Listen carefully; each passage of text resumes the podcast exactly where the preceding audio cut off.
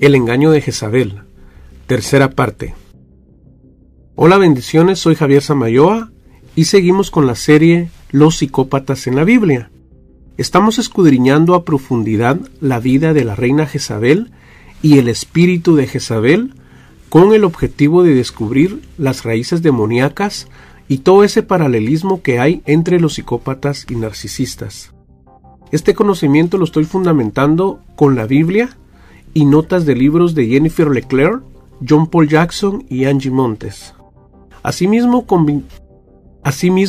con, mis vivencias y experiencias personales de abuso narcisista a lo largo de mi vida. En el capítulo anterior me enfoqué en el matrimonio o la unión entre Acab y Jezabel, y un poco del trasfondo de cada uno. Era una época de apostasía. La nación que Dios había llamado a ser suya le había vuelto la espalda. Acab ocupaba un trono que había sido ganada mediante el asesinato y se fue convirtiendo en sinónimo del mal. Detrás de la corrupción del trono de Acab había una mujer, Jezabel. Ella esperaba expandir su poder al casarse con Acab. A todas luces se trataba de una relación espuria, políticamente correcta pero ilegítima a los ojos de Dios. Jezabel tenía una fanática devoción a los dioses falsos, Recordemos que ella era de origen fenicio. Sus dioses eran Baal, deidad masculina del poder y de la sexualidad, y Astarot, diosa femenina de la fertilidad, el amor y la guerra. Los rituales para Baal y Astarot implicaban depravadas y licenciosas prácticas sexuales y abominaciones. La adoración de estos ídolos apelaba a los elementos bestiales y naturales de la naturaleza humana, el ídolo de Baal semejaba al órgano sexual masculino, mientras que el altar de Astarot semejaba al órgano sexual femenino. Más de 450 profetas de Baal y profetisas de Astarot servían a los depravados deseos carnales de Jezabel. Jezabel era nada más y nada menos que la líder y profetisa de esa cofradía idólatra. Todo esto lo comento para tener una idea del trasfondo espiritual que ella pregonaba. Toda esta depravación idólatra que sigilosamente se instalaba en todo Israel por la influencia de esa mujer fue la que provocó la ira del Señor y con justa razón, porque en su momento había dicho a su pueblo, A Jehová tu Dios temerás y a él solo servirás, y por su nombre jurarás. No andaréis en pos de dioses ajenos, de los dioses de los pueblos que están en vuestros contornos, porque el Dios celoso, Jehová tu Dios, en medio de ti está, para que no se inflame el furor de Jehová tu Dios contra ti y te destruya de sobre la tierra. Deuteronomio 6 del 13 al 15. Y Jesús lo dijo así a Satanás frente a frente, pues escrito está, al Señor tu Dios adorarás y a Él solo servirás. Mateo 4, 8 y 9. En medio de esa decadencia y apostasía, Dios levantó al profeta Elías, y como contrapartida Satanás levantó a su mensajera, para intentar silenciar la voz profética de Dios, usando a Jezabel, la esposa de Acab. En otras palabras, Jezabel comienza a ser controlada por Satanás con el objetivo de establecer a toda costa en Israel su reino de maldad, idolatría e inmoralidad sexual. Este ha sido desde el principio hasta el día de hoy el objetivo de Satanás en el mundo entero.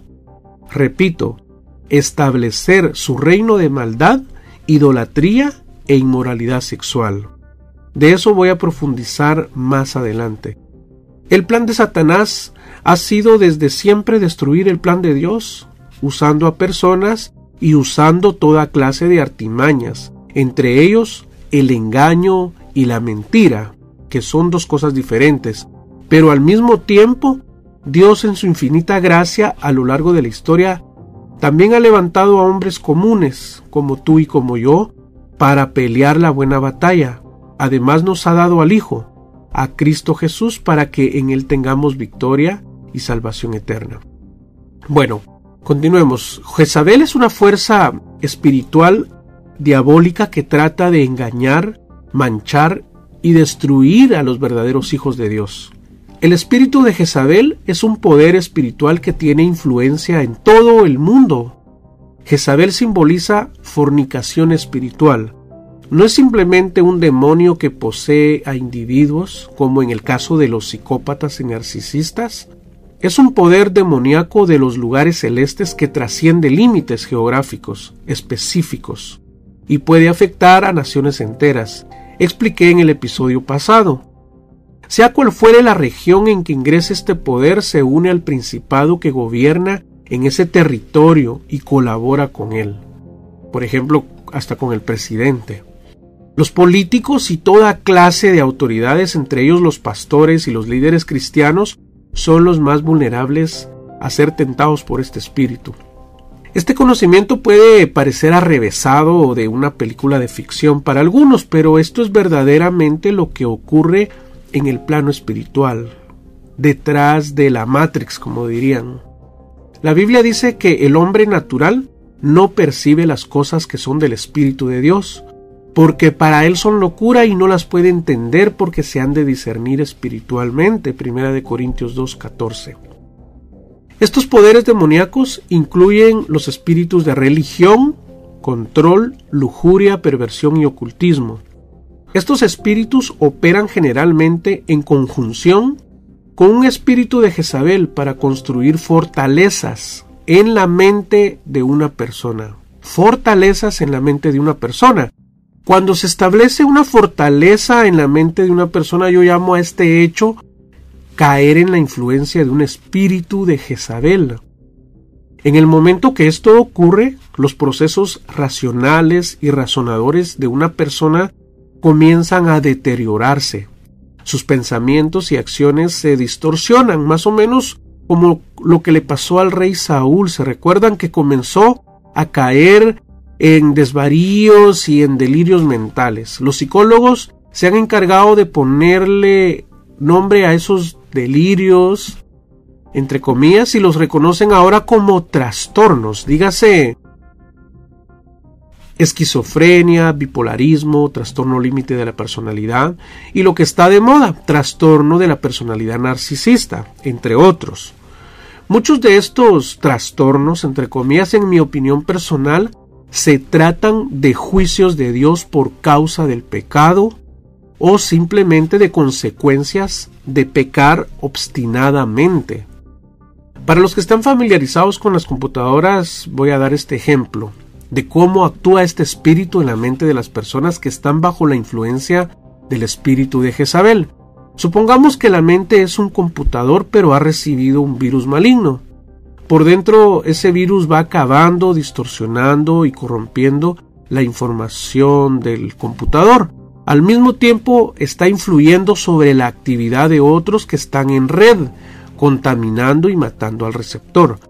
Entonces viene usted y le instala a eso un antivirus. Luego de escanear, la máquina le va a informar el tipo de virus que está afectándole y le pregunta si quiere destruirlo. Para volver a operar de manera eficaz esa computadora tendrá que ser reprogramada con datos nuevos según el daño causado por el virus. Esta ilustración es un dramático paralelo de lo que sucede en el reino cuando el poder de Jezabel se descarga sobre un matrimonio, una congregación, una oficina o una compañía en general. Esto será lo que suceda a menos que se aplique el remedio divino de Dios, el antivirus de Dios, Cristo.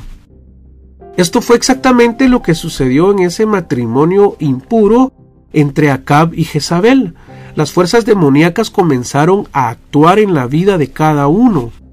Para que el espíritu de Jezabel actúe de manera eficaz, por ejemplo, en una relación de pareja, necesitará de un espíritu de Acab. El espíritu de Acab es aquel que cede su autoridad, valor y convicciones, y que al mismo tiempo tolera el poder de Jezabel atendiendo a sus exigencias y reclamos. Ahora quiero aclarar algo. todos somos vulnerables a ser influenciados por ese poder controlador y manipulador de Jezabel. Todos tratamos de controlar a los demás hasta cierto punto, y aunque no hay indicadores claros de cuando una persona cruza la línea, abrir el alma a la influencia de un espíritu de Jezabel es un proceso que lleva tiempo. El espíritu de Jezabel es paciente, y esta es una de las características claves, muy paciente y puede llevar años operando hasta revelarse y cumplir su cometido. Este tiempo le sirve para estudiar a su víctima, conocer su vida a profundidad, calcularla y exprimir todos sus recursos, depredarla emocionalmente hasta consumirla y por último descartarla. Cuando más tiempo una persona obra de manera controladora y manipuladora sin arrepentirse de ello, más fuerte se vuelve ese espíritu. Lo vuelvo a repetir, cuando más tiempo una persona obra de manera controladora y manipuladora sin arrepentirse de ello, más fuerte se vuelve ese espíritu.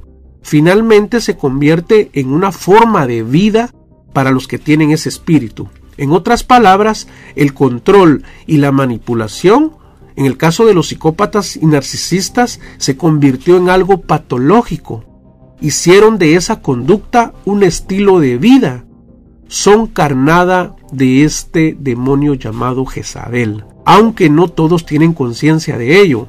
El método fundamental para relacionarse con los demás y obtener el control será a través de este espíritu sin lugar a dudas. Ojo, aunque las ilustraciones que nos da la Biblia sobre Jezabel son de mujeres, este poder satánico demoníaco no infecta solamente a las personas del sexo femenino. Los hombres también pueden ser influenciados por este espíritu. Cuando esto ocurre, quedan debilitados y como castrados. Sin embargo, es difícil que un hombre esté bajo la influencia de este espíritu durante mucho tiempo, porque necesitará un espíritu de Acab para mantenerse vivo. Por el contrario, el espíritu de Jezabel opera comúnmente a través de mujeres que usan el atractivo y la seducción de este espíritu para lograr sus objetivos. Repito, podemos tomar las características de Jezabel nosotros mismos. Un espíritu asesino, por ejemplo, cuando vamos con otro para colgarle un mote falso. La mayoría de personas caen bajo la influencia de este espíritu. La mayoría de personas que caen bajo la influencia de este espíritu son personas heridas, que sufren, que tienen baja autoestima. El poder del Espíritu Santo está a disposición de ellas para ayudar a sanarlas. Jesús anhela liberarnos de lo que nos aprisiona. En realidad todos debemos mirar nuestro pecado y el de los demás con sinceridad, compasión y esperanza. En la actualidad hay tanta necesidad y desesperación que alguien ministre a las personas. Lamentablemente y tristemente, la mayoría de líderes cristianos no están preparados con este conocimiento. Están distraídos en la recaudación de diezmos y ofrendas o en edificar megatemplos. O peor aún, otros no toman en serio la doctrina de demonios a pesar que Jesús dedicó una buena parte de su ministerio a este tema. Lógicamente, muchas ovejas andan descarriadas, desesperadas buscando respuestas a lo que pasó con su matrimonio. No fueron escuchadas ni comprendidas, como me pasó a mí en algún momento. Yo sabía que todo lo que estaba viviendo en ese momento, en esa vorágine de abuso narcisista, todo lo que estaba sintiendo en ese momento era eminentemente espiritual. El matrimonio de Acab y Jezabel, como cualquier matrimonio, sépanlo, señoras y señores, es un asunto espiritual. Porque dice la Biblia que dos son uno, o son una sola carne, dice.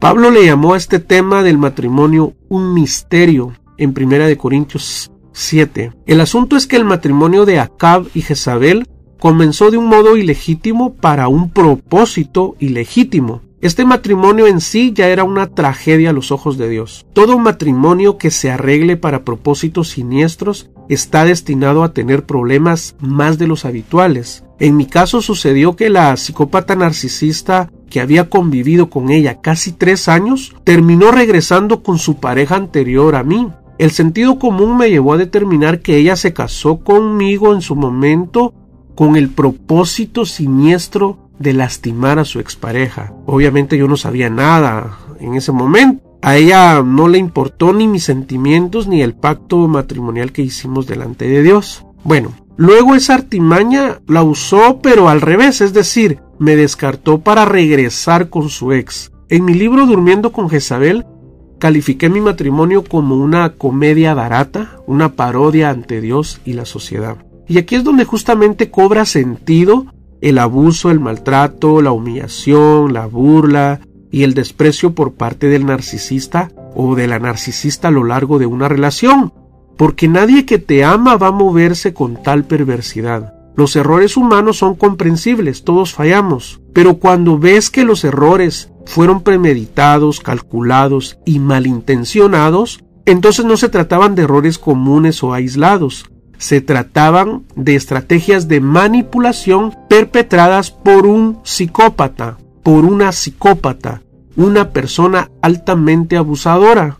Mi caso, como el de muchos sobrevivientes de abuso narcisista, fue y es a todas luces lo que yo denomino el engaño de Jezabel, el engaño de haber creído en una persona con apariencia de piedad, como los califica Pablo en la primera carta a Timoteo que decía amarnos y amar a Dios. La verdad es que ahí no hubo amor. Ese hombre o esa mujer no existió. Fue solo una ilusión. Jezabel se encargó, a través de ese narcisista y de esa narcisista, crear en tu mente y en la mía un holograma de la pareja ideal y del amor perfecto. Aceptar esta gran verdad es tan difícil porque uno termina dándose cuenta que amaba a alguien que no existió, ¿se imaginan? Alguien que ni existe ni existirá jamás. Y esta es justamente la prueba que lo que vivimos fue un asunto espiritual. Satanás nos engañó como Eva fue engañada en el huerto del Edén. Nos hizo un gaslighting permanente. A propósito, les invito a que escuchen aquí en mi canal el podcast que titulé El gaslighting, una estrategia diabólica y perversa.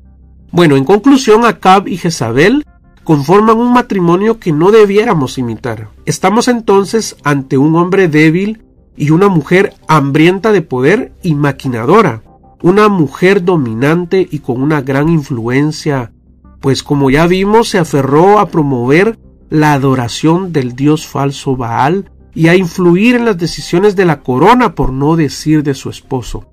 Algunos historiadores dan cuenta que fue muy cruel con sus sirvientes, el capítulo 18, versículo 4, revela sin dar mayor explicación que Jezabel mandó a matar a los profetas del Señor. Aquí de nuevo se repite la historia. Se recuerdan que ese mismo espíritu fue el que estuvo operando en la vida del rey Saúl cuando asesinó a sangre fría a los profetas del Señor, obstinado por querer al mismo tiempo asesinar a David. Bueno, aquí está de nuevo ese espíritu malo y asesino controlando ahora a Jezabel con el consentimiento de Acab. Tras bambalinas ese espíritu malo y asesino se llama Satanás, el primer psicópata del universo, el adversario, el mentiroso, el padre de mentira, dice la Biblia. Sí, exactamente el mismo, aquel que en su momento estuvo cubierto de piedras preciosas y ostentaba grande belleza y sabiduría, el que se enalteció su corazón y dijo, yo soy Dios y subiré al cielo.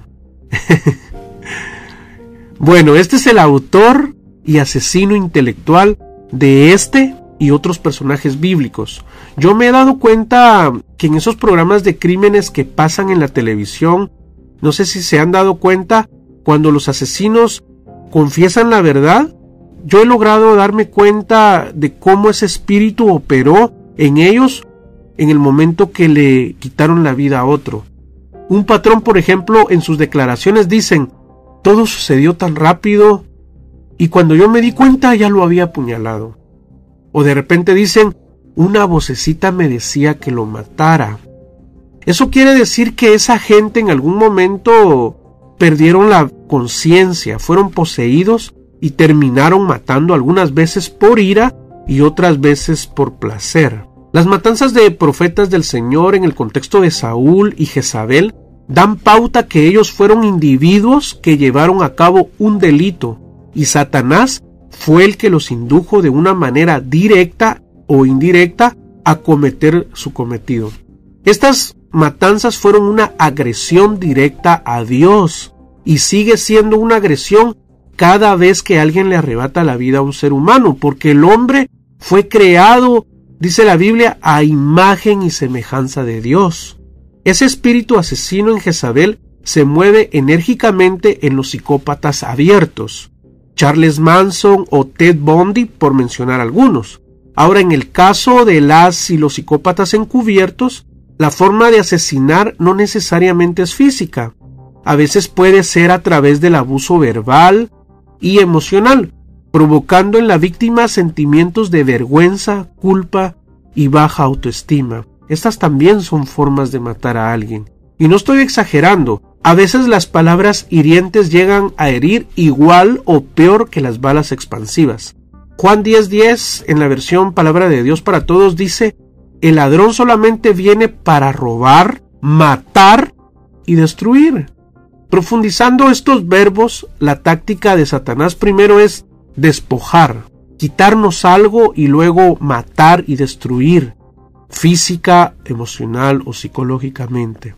Estas palabras de Jesús se acoplan un poco al proceso que uno vive durante la devaluación narcisista, el descarte y posdescarte.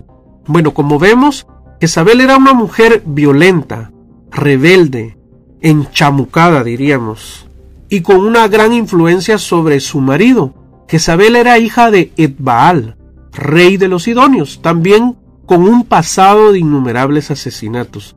Este fue el responsable junto a Omri, el padre de Acab, de gestar esa alianza impura y ese vínculo político entre Israel y Tiro. El matrimonio entre Acab y Jezabel tenía como fin sellar un tratado de paz entre ambos poderes. Algunos eruditos catalogan este hecho como uno de los mejores, respetables y perfecto acto de diplomacia de la época, pero al final la alianza demostró ser un compromiso demasiado costoso. Ahora yacían muertos los profetas del Señor por el capricho de una mujer rebelde que quiere establecer sus costumbres paganas y libertinas en Israel. En su intento, Dios envía a sus profetas al rey Acab para tratar de convencerle que vuelvan a las costumbres y creencias nacionales despertando esto la ira de Jezabel. Y aquí es donde entra el profeta Elías y su papel relevante en esta historia, lo cual nos va a ayudar más adelante a entender la soberanía de Dios, cómo opera el espíritu de Jezabel y las implicaciones emocionales y espirituales que puede producir este demonio en una persona. Bueno, Elías es una de las figuras más fascinantes entre los profetas del Antiguo Testamento aparece en esta historia de forma súbita y más adelante desaparece incluso más misteriosamente. Y eso lo vamos a ver más adelante. Elías era nativo de Tisbe, un pueblito recóndito de la Galaad.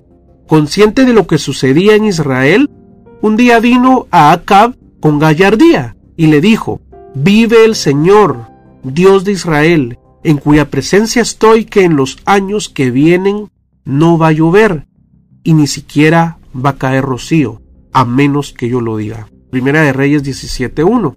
Después de anunciar la sequía y esconderse, dice la Biblia que Elías fue mantenido vivo milagrosamente. Guiado por el Señor, Elías pasó el resto de la sequía en la ciudad fenicia de Sarepta, donde realizó dos milagros. Esta confrontación al rey creo que es la detonante que hace que Jezabel comience a perder los estribos, por lo cual en su momento o en algún momento terminó asesinando de manera sistemática a los profetas del Señor. Con Saúl pasó algo similar, ¿se recuerdan? Cuando Samuel lo confrontó, se rebeló y salió a la luz su orgullo y soberbia. Como Acab era un hombre débil, la que terminó ofendida fue su esposa, Jezabel, demostrando así que la que llevaba los pantalones en esa relación era ella. Otra razón para estar Jezabel ofendida no solo fue por el hecho de que tenía oposición religiosa, sino porque se levantó alguien que la confrontó o que los confrontó severamente, prediciendo una catástrofe natural sin precedentes. Elías empieza a ser blanco de la corona por su osadía y atrevimiento. Algo que detestan los psicópatas y narcisistas es que los confrontes y los pongas en evidencia. Es como una pedrada a su ego. En ese momento se van a sentir amenazados y muy probablemente respondan con ira o con venganza. Te van a prometer algo ya sea bueno o algo malo. En las primeras etapas, los narcisistas van a fingirte sumisión u obediencia y hasta van a compungir el rostro para persuadirte de su falsa inocencia. Ahora, si estás en una relación avanzada, con el tiempo muy probablemente se les ha caído la careta y actuarán con violencia. Ahora volvamos a la idea anterior. Isabel, en su ambición por conseguir más poder e influencia, procuraba destruir a toda persona que cuestionara sus métodos y decisiones. Como resultado, muchos de los profetas de Dios fueron asesinados por su mano. Todos los actos malvados de Jezabel sirvieron para despertar el celo y furia del profeta Elías, quien correctamente profetizó que Dios mandaría una sequía como retribución por la maldad de Jezabel. Elías tuvo un encuentro con los profetas de Baal de acuerdo al capítulo 18, quienes perdieron la vida cuando perdieron un reto en contra de Elías al clamar en vano a Baal. En cambio, cuando Elías clamó a Dios, bajó el fuego del cielo y consumió la ofrenda. Cuando Jezabel se enteró que Elías había matado a esos falsos profetas, se enfureció y se decidió a matar a Elías por lo que el profeta tuvo que huir por su vida. Esto lo miramos en Primera de Reyes 18-19 y el capítulo 19 versículo 3. ¿Verdad que los hechos no concuerdan con lo que esta mujer dice ser? A ver, si bien era la mujer del rey, estaba usurpando las decisiones del rey. Era obvio que su influencia era de otro mundo, pues todo acontecía sin que el rey hiciera nada. Por otro lado, exhibía su espiritualidad ante todos, más bien falsa espiritualidad, pero su religión era más fuerte que el amor al prójimo. Los narcisistas son así, hipócritas, y apestan cuando esconden su doble cara. Tienen una doble vida y un sinfín de máscaras para cada individuo, para cada ocasión. Son expertos del camuflaje. Jezabel era esto, en una palabra, una narcisista megalómana es decir, una persona con un concepto elevado y exagerado de sí misma, un comportamiento que roza delirios de grandeza y omnipotencia, aunque en el espejo la realidad es otra. Volvamos ahora a Primera de Reyes para ir finalizando esta parte. Cuando aceptó a una reina extranjera, Acab violó a sabiendas el mandato de Dios de no enrolarse con mujeres extranjeras. Su matrimonio fue una mera alianza política que le permitió a Jezabel no solo ser reina, sino básicamente en la práctica el rey dominante. Ella tenía respuestas a todas las interrogantes del rey. Aparentemente Acab justificó sus acciones ante sí mismo, pero el Señor lo condenó por haberse vendido para hacer lo malo, de acuerdo a Primera de Reyes 21-25. Dada su entusiasta participación en la depravada adoración a Baal, una alianza política habría confirmado oficialmente las creencias religiosas idólatras e inmorales de Jezabel y las habría infligido directamente sobre los israelitas. Entonces, ¿alcanzan a ver ustedes ahí las consecuencias de todo esto? Jezabel llevó con ella a Israel sus viles prácticas religiosas, ordenó que se levantaran ídolos de piedra en el santo templo de Dios. Aunque no hubiera hecho nada más, este flagrante decreto le hubiera causado el odio de los profetas de Israel. Así Jezabel cambió lo santo por lo profano. Satanás motiva las acciones de Jezabel y le otorgaba su amplia influencia. De hecho, la influencia hasta el día de hoy. A medida que llegamos a los últimos tiempos, este espíritu demoníaco parece aún más enraizado dentro de la iglesia y dentro de la sociedad. Vamos a dejar el estudio hasta acá. Si este tema fue de ayuda y de bendición para tu vida, te pido que me dejes un like que te suscribas al canal y que actives las notificaciones para que cada vez que suba videos, pues seas el primero en verlos. También te invito a que me sigas en mis redes sociales, estoy como Javier Samayoa79. De hecho, acá en la descripción dejo los links para que accedas directamente a ellas.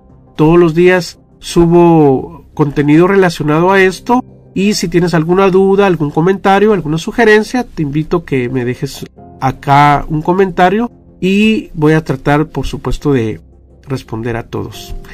Gracias por llegar hasta acá. Les mando un abrazo, bendiciones y será hasta la próxima.